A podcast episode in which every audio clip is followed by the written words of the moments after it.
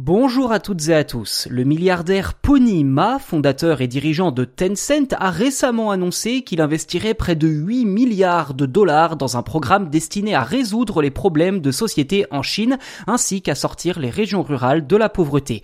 Une telle annonce n'a rien d'anodin, et le timing non plus puisqu'elle intervient dans un contexte où les autorités du pays ont décidé de renforcer les sanctions contre les géants chinois de la tech.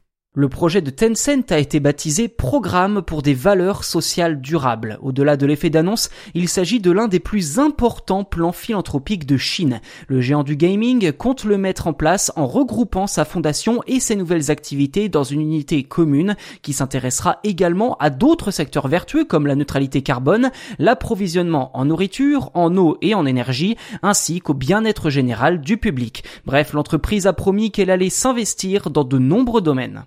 Dans une note adressée à ses employés, Ponima a déclaré que Tencent devait continuer à répondre aux besoins en constante évolution du public et de l'époque afin de se développer et de prospérer avec la société dans son ensemble.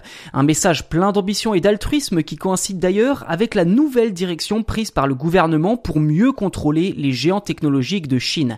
Pour rappel, les autorités chinoises avaient annoncé le lancement d'une nouvelle réglementation antitrust et anti-monopole fin 2020. Ce règlement était annoncé comme l'un des piliers de la nouvelle année sur laquelle comptaient se baser les politiques. En mars, une douzaine de géants de la tech chinoise avaient écopé d'une amende pour non-respect de ces règles.